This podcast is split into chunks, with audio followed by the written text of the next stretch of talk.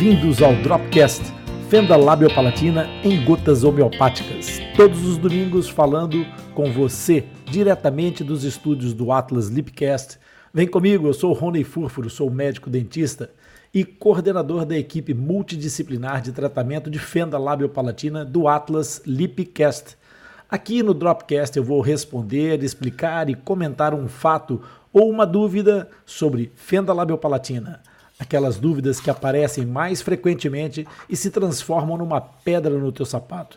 Então, se você quiser que o tio Rony responda a sua dúvida, pode enviar um e-mail para o nosso back-office atlaslipcast@atlaslipcast.com, que o Zaqueu estará aqui para te representar. Vocês fissurados ou pais de fissurados, se liga no que ele tem para te dizer.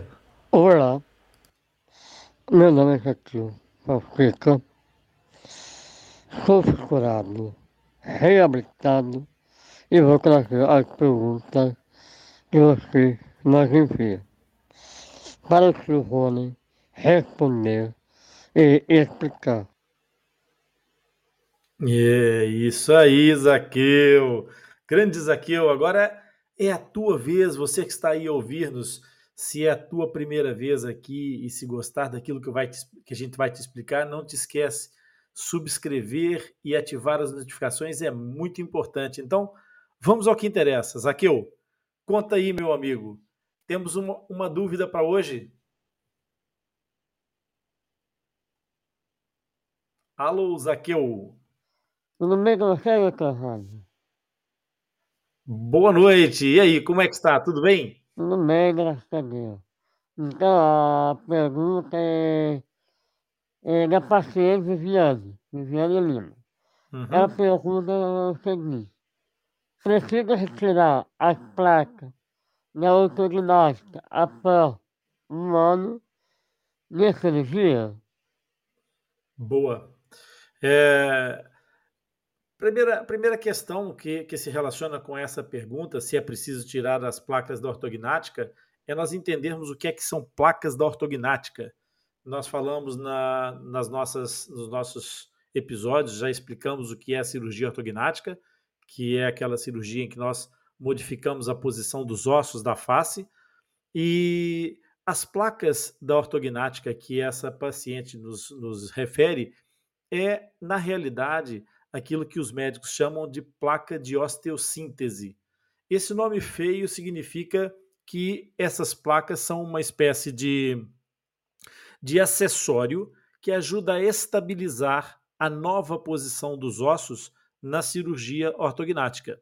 Antigamente, as cirurgias ortognáticas elas eram feitas com uma fixação menos, menos rígida, mais flexível, o que obrigava que os pacientes ficassem com uma transfixação, ou seja, com a boca amarrada durante um período grande de, de cicatrização óssea, para que o osso consolidasse na nova posição. A partir do momento em que começaram a usar as placas de osteossíntese, essas placas de osteossíntese elas permitiram que o paciente tenha um pós-operatório muito menos complexo, porque elas dão por si só uma estabilidade à fratura. Então, na realidade, essas placas da ortognática elas são estruturas metálicas, estruturas de titânio médico, de, de da mesmo, do mesmo tipo de material que é utilizado, por exemplo, nos implantes dentários, e elas são colocadas de forma a fixar antes e depois da fratura dentro, na, na estrutura óssea, é, para que essas duas partes não se mobilizem, porque uma das questões importantes na, na, na cicatrização da cirurgia ortognática é que, uma vez que nós fizemos uma mobilização óssea, para que esse osso solidifique, ele tem que estar estável. Normalmente, quando a gente faz uma fratura de um braço, por exemplo, a gente ingessa o braço. Exatamente para quê? Para que esse braço fique estável, esse osso fique estável e possa se consolidar. Então, no caso da ortognática, considerando que é uma, uma, uma região de grande mobilização, especialmente a mandíbula, que tem que se mover constantemente, por vezes é necessário, então, lançar mão de uma, de uma osteossíntese, ou seja, de uma fixação rígida. Na maior parte dos casos, hoje em dia, uma, a grande maioria dos protocolos cirúrgicos utiliza já essas placas de osteossíntese. Ainda há quem utilize as fixações é, semi-rígidas, mas a maioria já utiliza dessas, desse material de fixação é, mais rápida. Aumenta o conforto, o pós-operatório é muito mais simples e, e depois, obviamente, que com o conforto e a facilidade de acesso a essas, a essas técnicas, a cirurgia ortognática torna-se muito mais acessível e mais é, execuível em termos de popularidade. É, e o que é que acontece em relação às placas? Essas placas são, como eu acabei de explicar, de titânio médico. Pelo menos é, uma grande maioria delas. Já houve em, em tempos, é, e ainda há outras possibilidades de fazer essa, essas, essas fixações. Mas a, as placas de titânio médico predominam no, no, no ambiente. Existem também as placas que são reabsorvíveis, de material PLA, de Vicril, é, uma série de, de outros materiais que permitem a osteossíntese e são reabsorvíveis. Então, essas não tem que tirar, não tem que se preocupar com elas, elas vão, ser, vão se transformar em osso ao, com o passar do tempo. As outras que são de metal, que são de titânio médico, na realidade não precisam, não há uma regra que determine que elas têm que ser tiradas. Até porque não é, não é uma, uma, uma obrigatoriedade, dado que é realizada a osteossíntese com um material que acontece é, no, no, caso de utilização, por exemplo, dos implantes dentários. E os implantes dentários não têm que ser retirados ao fim de um ano. Portanto, essa possibilidade de remoção das placas, ela pode ser é, feita e alguns profissionais, e dependendo do protocolo de, de, cada, de cada grupo cirúrgico, de cada equipe de cirurgia, pode optar por fazer essa remoção, mas não é uma situação que seja necessariamente, que seja obrigatória. Tá? É, quando, quando nós falamos em remover uma placa de, de osteossíntese, na realidade nós estamos em presença de situações em que possa eventualmente haver algum alguma aquilo que nós chamamos intercorrência, ou seja, haver algum problema que justifique essa remoção das placas. Então, essas placas podem ter problemas, por exemplo, quando às vezes há um processo por qualquer contaminação em que há uma infecção junto à zona da, da, da, cicatrização óssea ou da própria colocação de alguns dos parafusos e ocorre uma exposição desse material aos fluidos orais, ao meio bucal ou ao meio externo, ao, ao ambiente, ao ar. Essas situações podem produzir uma, uma necessidade de algum cuidado, é, que a partida, mesmo assim, terá que ser ponderada a possibilidade de uma cicatrização por segunda intenção, ou seja, limpar muito bem, combater o processo infeccioso e tentar que haja uma cicatrização de dentro para fora que recubra esse processo novamente, mas se houver de facto uma situação é, é, persistente, então aí está indicado sim a remoção dessas placas. A remoção dessas placas, em geral, ela é relativamente simples, não tem nada a ver com a cirurgia ortognática em si.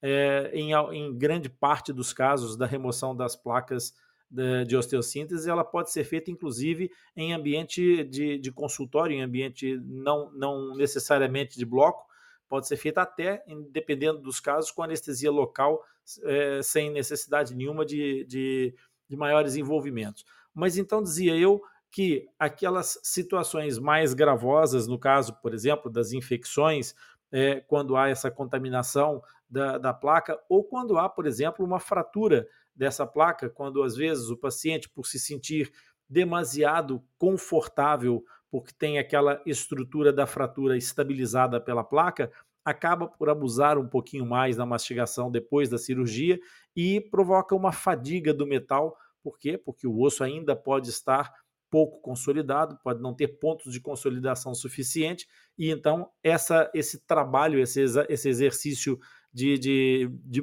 mastigatório pode provocar uma fadiga no metal e gerar uma fratura. Nesse caso, a fratura do, da placa terá que ser, obviamente, removida, especialmente se não houver ainda a tal osteossíntese.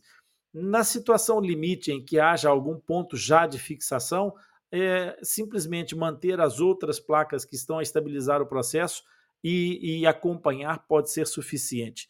Se houver alguma manifestação inflamatória provocada na zona das, da, das placas, então aí sim também é outra indicação para a remoção. Mas isso não tem que ser necessariamente dentro de um ano, nem dentro de seis meses, nem dentro de dois anos. É uma situação que pode ser é, indicada ou não, consoante cada uma das situações. E essa é a visão para vocês de que nem tudo o que é placa de osteossíntese tem necessariamente que ser removido, nem tem um, um, um, timing absolutamente rígido de recomendação dessa remoção. E então é isso. Se você que está ouvindo agora tem alguma outra dúvida ou se quer sugerir algum assunto, pode enviar um e-mail para atlaslipcast@atlaslipcast.com e também pode participar ao vivo nesse, nessa, nessas lives aqui do Dropcast no domingo, instalando a aplicação do Podbean no seu celular, no seu telemóvel e solicitando o seu lugar aqui ao nosso lado. Eu quero te agradecer pela tua participação e pela companhia. E se você aprendeu algo hoje ou esclareceu alguma dúvida, curte e compartilha esse episódio com algum amigo, um familiar. Eu tenho a certeza de que eles vão gostar e vão aproveitar. Você vai deixar alguém com um sorriso aberto e sem aberturas. E compartilhando e enviando as suas dúvidas para o nosso podcast, é, você nos motiva, nos motiva a continuar a produzir essa informação e ajuda a divulgar essa informação sobre fenda labiopalatina. A gente tendo essa motivação acaba por criar um conteúdo muito mais alinhado, muito mais adaptado àquilo que são os teus interesses. E não se esqueça que todos os episódios aqui do Dropcast ficam disponíveis no Podbean Live por uma semana. E depois vão para o ar, vão para o Atlas Lipcast, que fica disponível em todos os agregadores de podcast. E assim você poderá acessar e ouvir sempre que quiser. Os links dos nossos canais estão disponíveis na descrição desse episódio. Até o próximo encontro, pessoal!